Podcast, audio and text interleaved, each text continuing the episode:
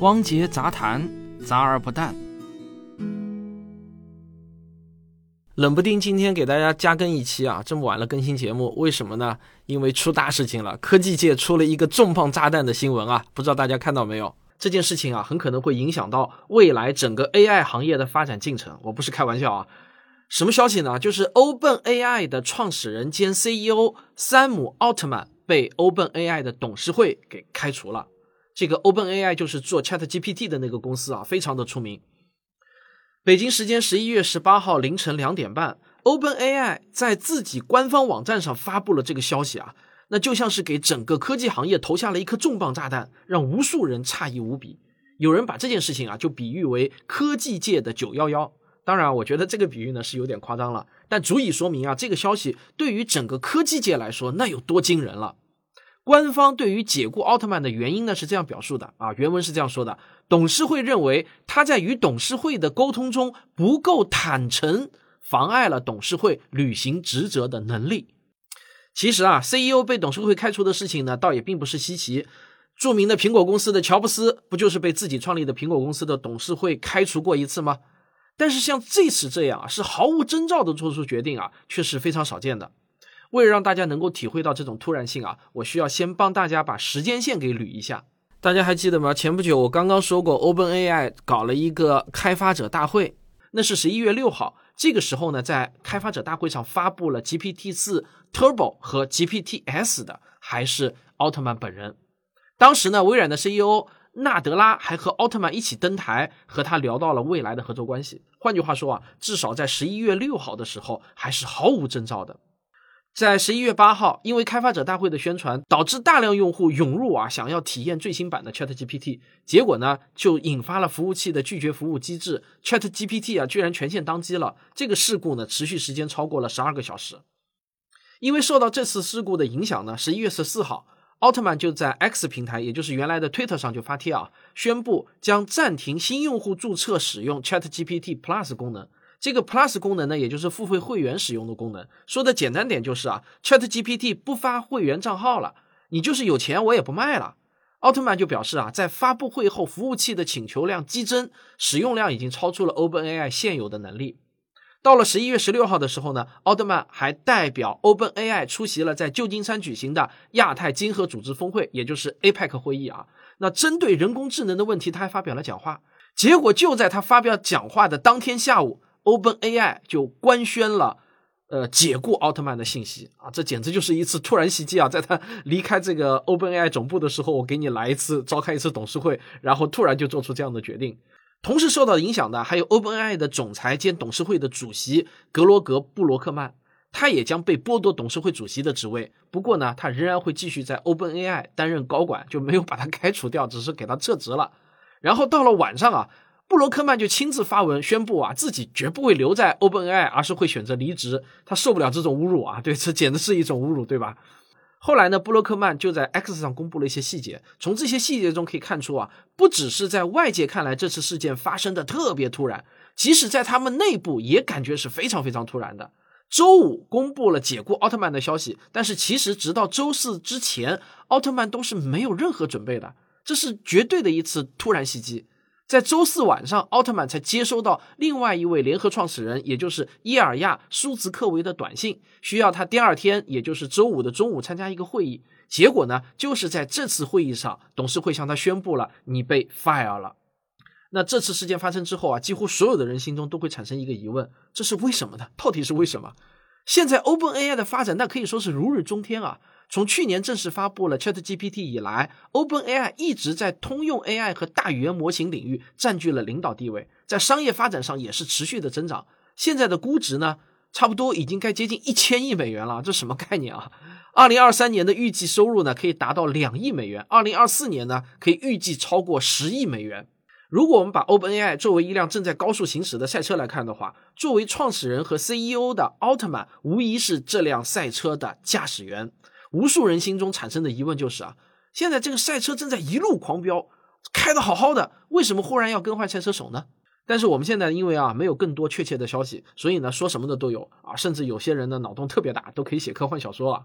有电影《流浪地球》里人工智能貌似叛变戏码的啊，说是 OpenAI 早就在内部开发出来了 GPT- 杠五，而且人工智能已经有了超越人类的智慧。这次夺权行为就是人工智能发起的一场革命，要把人类赶下赛车，换自己来驾驶。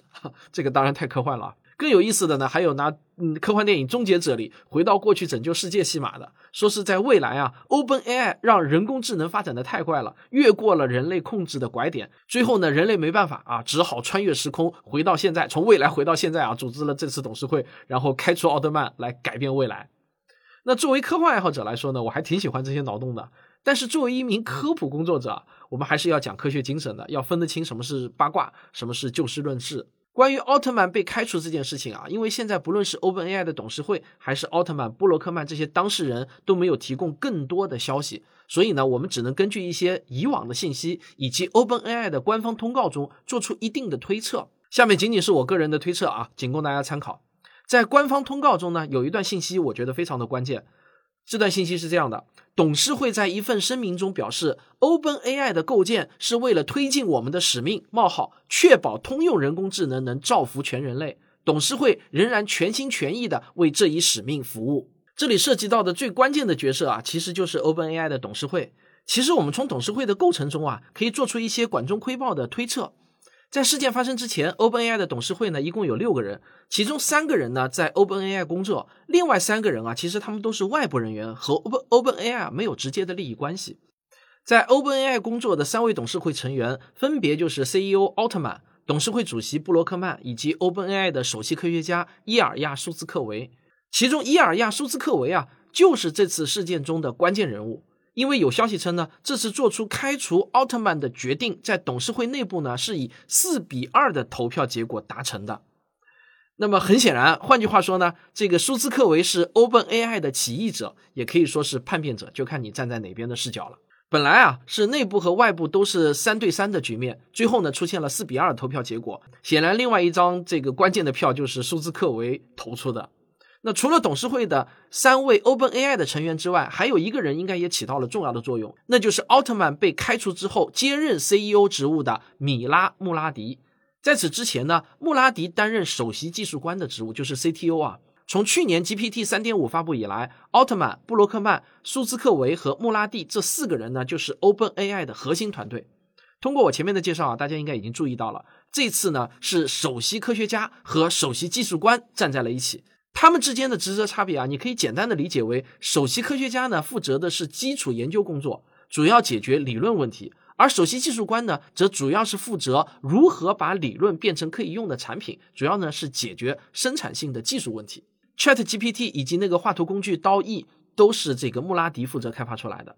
奥特曼和布洛克曼虽然呢是既擅长商业运作又懂技术的双料人才。但是在 OpenAI 里面啊，他们更多的还是在商业领域发挥的作用。比如说啊，如何提高 GPT 的影响力，如何吸引投资人，如何挣钱等等。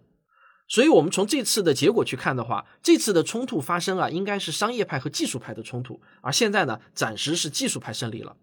如果是一个典型的企业，这几乎是不可能发生的事情，因为一个典型的企业一定是以商业目的为核心的，也就是要尽可能的去盈利，对吧？而董事会里面最有话语权的人，往往呢就是为这个企业投入资金或者精力最多的人，最能挣钱的那个人。如果当企业里的 CEO 或者其他领导人不能给企业带来更多利润的话，那么这个人在董事会眼中呢，可能就是无能的。这次奥特曼被董事会开除，很多人拿乔布斯当年被苹果开除来做类比。其实呢，我觉得这两种情况还是有非常大的区别的。当年乔布斯之所以被董事会开除，就是因为呢，乔布斯太在意自己的理想了，宁愿做出自己认为完美的产品，也不愿意过多去考虑商业上是否盈利，以至于呢，导致苹果严重的亏损。董事会呢，实在是无法忍受一个不能给公司挣钱的首席执行官，才决定开除乔布斯的。而我们看到啊，这次奥特曼被开除啊，可不是这样的，他现在呢，可是在商业化的道路上突飞猛进。如果是一个普通的投资人，可以投到奥特曼这样的 CEO，那估计做梦都会笑醒的。那为什么最后董事会要开除这样一个好 CEO 呢？这就要提到董事会里的另外三个人了，他们分别是 Cola，这个 Cola 呢就是美国版的知乎啊，这个 Cola 的首席执行官亚当·德安格洛，还有技术企业家塔莎·麦考利，和乔治城安全与新兴技术中心的海伦托纳。那这三个人呢，大家可能不太熟悉，不过呢，他们都有一个共同的特点，那就是啊，他们完全不持有任何 Open AI 的股份。相反啊，前后给 Open AI 投资过一百三十亿美元的微软，在董事会里面啊，居然一个席位都没有。其实，即便是作为 CEO 的奥特曼，他自己也是没有 Open AI 的股份的。哎，这就很奇怪了啊！为什么会这样呢？为什么要让一群没有直接利益关系的人去决定 Open AI 的发展呢？其实呢，这是跟 Open AI 创建的特殊历史有关。二零一五年他们成立的时候，Open AI 呢其实是一家非盈利性质的公司，也就是说啊，这家企业成立的目标就不是为了挣钱，至少他们的首要目标不是为了挣钱，而是非常理想主义的要发展和普及人工智能技术。而公司运转的资金啊，主要是来自像马斯克这样一些同样具有理想主义情怀的企业家。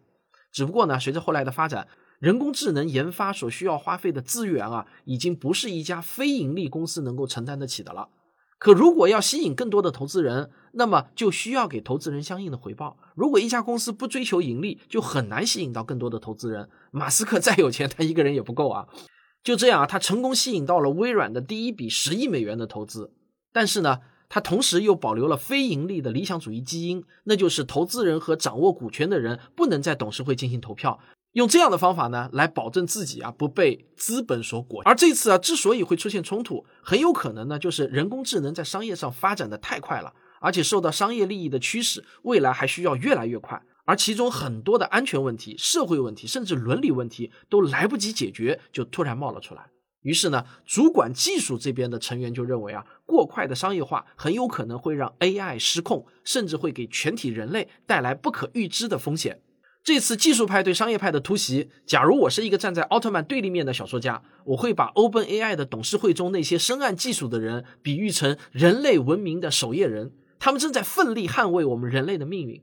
但假如我是一个支持奥特曼的小说家，我会把这次开除奥特曼的人啊比喻成螳臂挡车的顽固派，终究不过是 AI 崛起道路上的小插曲。